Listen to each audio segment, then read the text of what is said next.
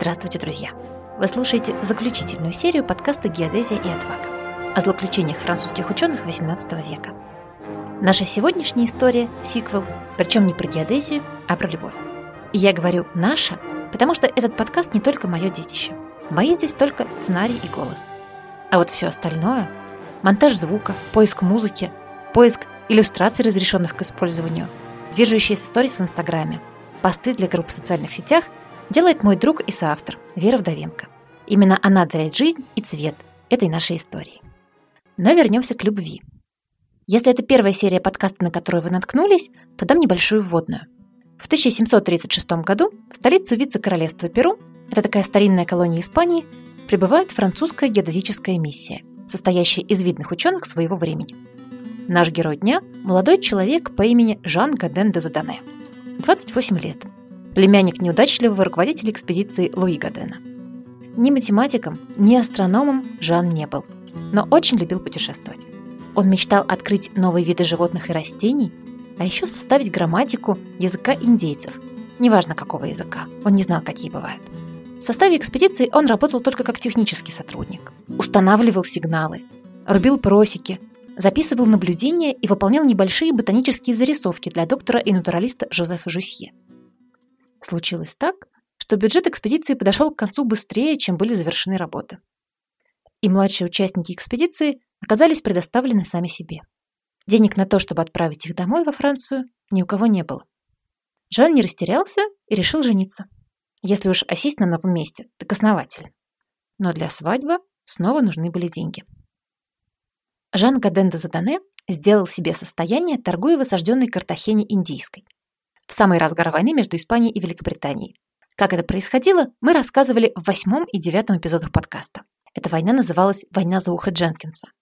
Но сейчас нам важно, что к 1740 году Жан приехал к невесте в Риабамбу. Это такой городок неподалеку от Кита, будучи весьма состоятельным человеком. Невесту его звали Изабель Касамайор, и было ей 14 лет.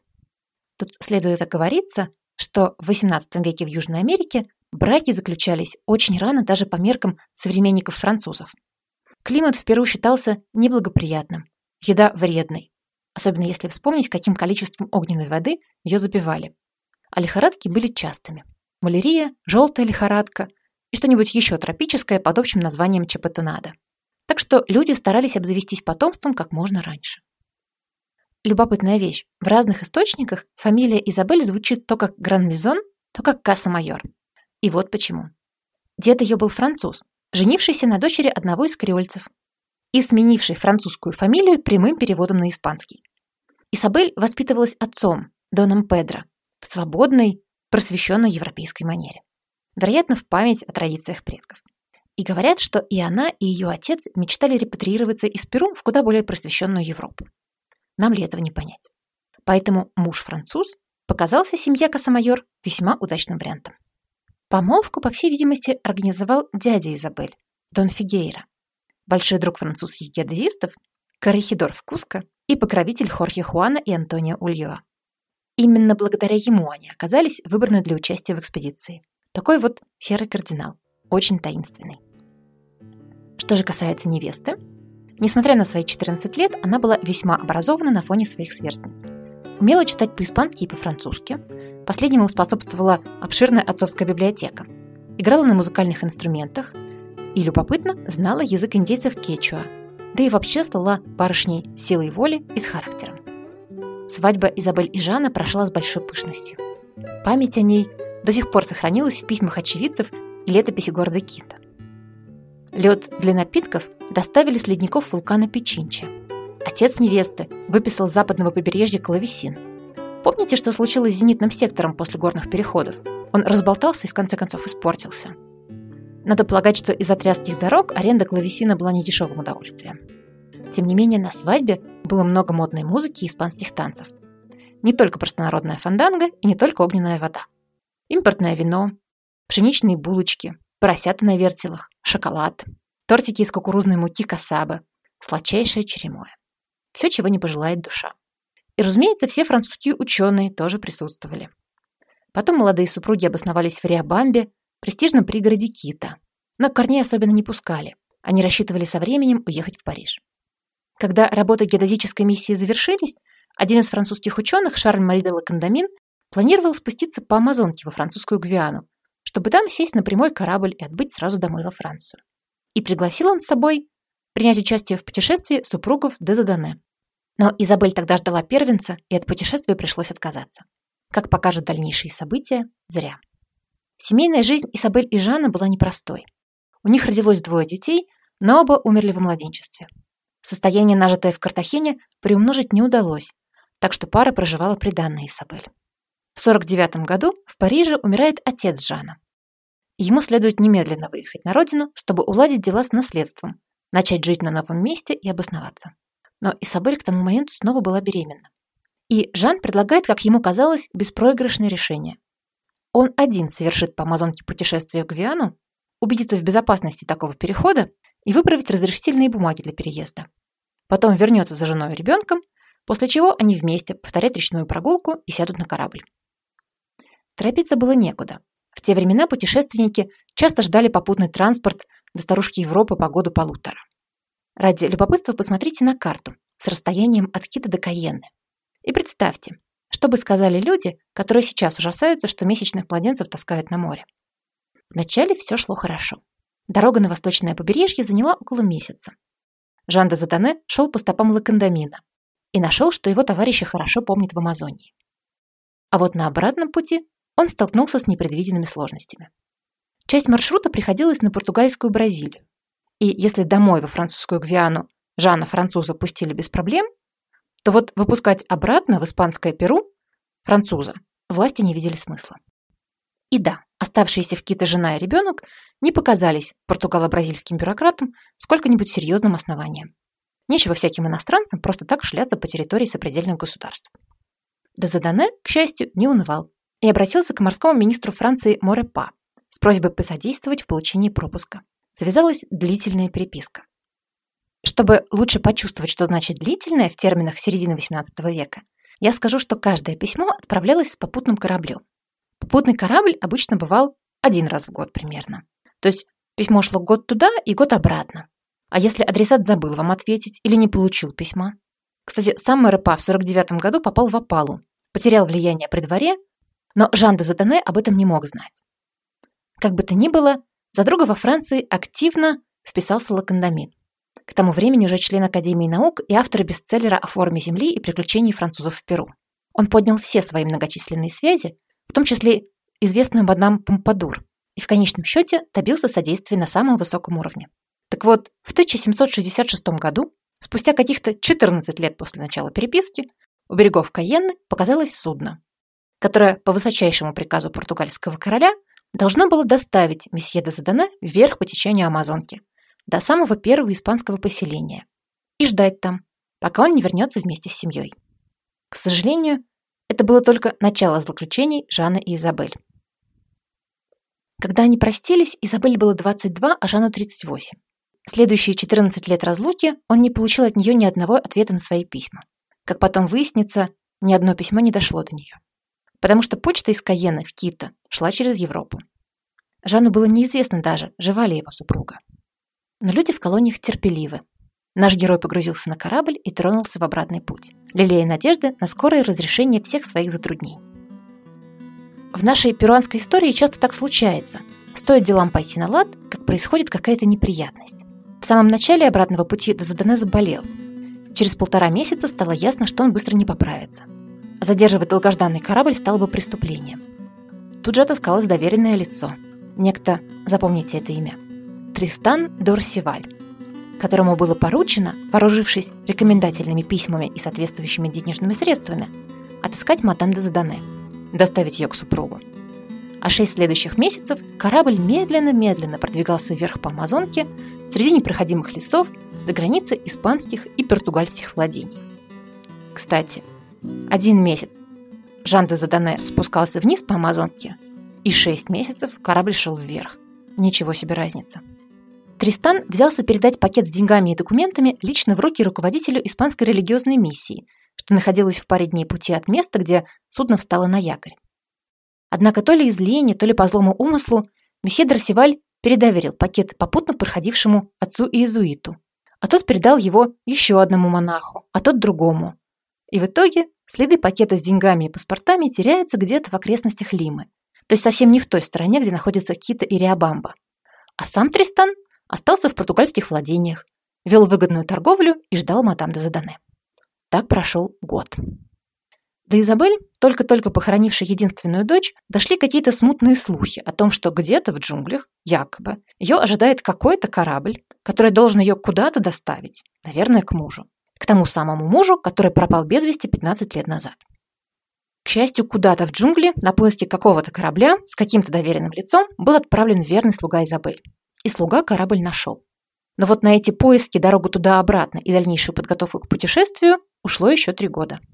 Корабль ждал. Оцените терпение людей в XVIII веке. Между тем, слухи о транспорте, который следует транзитом из Риабамбы во французскую Гвиану, расползлись по всему западному побережью. И в 1769 году, как раз накануне отбытия, к мадам Задане домой пришел французский врач, месье Р, мы не знаем его точного имени, и потребовал взять его на этот самый корабль в обмен на медицинские услуги для всех участников похода. За компанию с Изабель в Европу, кстати, отправлялись ее братья, два брата по служебным делам и десятилетний племянник, которому предстояло постигать науки в приличном испанском колледже. Педро Касамайор, отец Изабель, первым покинул Риабамбу, чтобы заранее организовать транспорт, ночевки и комфортные переходы для всего своего отбывающего семейства. Первую пешеходную часть маршрута спутники должны были проделать в Паланкинах. Вообще-то говоря, я хочу напомнить, что Изабель – это знатная креольская дама, давно не юная и похоронившая троих детей, одетая в корсет и в кринолин и обутая в саба на маленьком каблучке. То есть Изабель – это существо, которое совсем не приспособлено к джунглям и походным условиям. В поселке Канелос, и, кстати, этот поселок до сих пор существует, его можно найти на карте, является самым старым церковным приходом в Амазонии. Путешественники должны были пополнить запасы провизии и занять места в лодке, следующей к тому самому кораблю. Обо всем этом отец Изабель, Педро Касамайор, заранее похлопотал. И вот здесь первая напасть. За тот месяц, что отделял визит в Канелос Дона Педро от визита его детей, поселок подчастую выкосила оспа. Довольно обыкновенная история для тех дней. Те индейцы, которые не умерли, бросили свои дома и разбежались, спасаясь от эпидемии. Местность опустела на сотни километров. Не у кого было спросить дороги. Не у кого нанять лодку. Носильщики, почуяв неладное, тоже растворились в лесу. 15 путешественников, белые господа и их слуги, остались одни среди пустой деревни. Со всем своим имуществом. Мебелью, одеждой, сервизами и библиотекой. Они же в Европу собирались на поможе. Через какое-то время удача, казалось, улыбнулась путешественникам. Им удалось найти двоих выживших, и те согласились построить лодки и править ими. Первые два дня на реке прошли без происшествий. На третье утро проводники пропали. Да, вот так вот. Спрыгнули в воду под покровом ночи. Сутки группа шла вниз по течению. А потом им повстречалась каноэ с индейцем, который согласился на роль рулевого. Оставалось каких-то пять дней пути до корабля. На следующий день, пытаясь вытащить из воды шляпу доктора, индеец утонул. Снова путешественники оказались одни, совершенно не представляя, где находятся и что теперь делать. Какой из притоков реки выбрать, чтобы добраться до Амазонки высадились на берег, построили шалаш. Доктор Р и его коллега и старый слуга Космайоров Иоахим взяли каноэ, чтобы добраться до ближайшей деревни и привести подмогу. Любопытная деталь. Доктор обещал вернуться через несколько часов или в крайнем случае на утро, но зачем-то прихватил с собой весь багаж. Вполне ожидаемо, что ни утром, ни 25 дней спустя, заметим, почти месяц, спасательная группа не появилась. Припасы закончились. Братья Косомайор построили плот и решили сплавляться самостоятельно. И из этой затеи ничего не вышло. Плот перевернулся. Isabel тогда чуть не утонула. Помните, сколько на ней было нижних юбок, и при этом она не умела плавать? Часть пожитков унесло течение.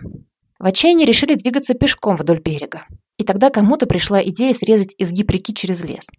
В итоге путешественники заблудились. К этому моменту люди уже месяц жили в лесу, их пугали дикие звери, изводили насекомые, одолевали приступы лихорадки. Они были ослаблены голодом и умирали от жажды. Некоторые в бреду уходили ночью и не возвращались. Несколько дней путники блуждали в чаще в поисках воды, но безрезультатно. Первым от жажды умер десятилетний племянник Исабель, потом все остальные. Женщина вспоминала, что двое суток пролежала в бреду рядом с телами родных, ожидая собственной гибели. В какой-то момент она вдруг поняла, что не умерла и что нужно двигаться. Она срезала ботинки с ног своего мертвого брата, поскольку от ее туфель остались одни лохмотья, и ушла в лес. К счастью, ей вскоре повстречался родник. Восемь дней она блуждала по лесу совсем одна, без оружия, огня и представления о том, куда двигаться. Пищей ей служили плоды деревьев. Однажды ей повезло, и она обнаружила птичье гнездо с яйцами.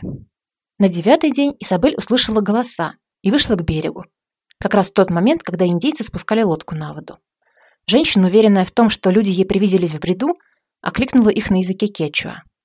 Так мадам де Задане была спасена. А что же случилось с доктором и с негром Иоахимом? Почему они так и не вернулись к товарищам и не привели помощь? Когда доктор Р отправился за помощью, он рассчитывал на несколько часов пути. Но обыкновенно оживленные берега Пастасы опустели. Вести об оспе в Канелосе так напугали местных жителей, что те посадили домочадцев в лодки и уплыли прочь. Когда Иохим наконец привел спасательную группу, стоянка семьи Косомайор была уже пуста. Помните, они тогда построили плот и пытались сплавляться сами. Доктор взялся собрать оставшееся в лагере имущество и передать его Дону Педро, отцу Изабель, вместе с печальным известием о гибели всех детей. Иоахима, слугу Косомайоров, доктор зачем-то отправил обратно в Кита. Наверное, чтобы не мозолил глаза, я не знаю.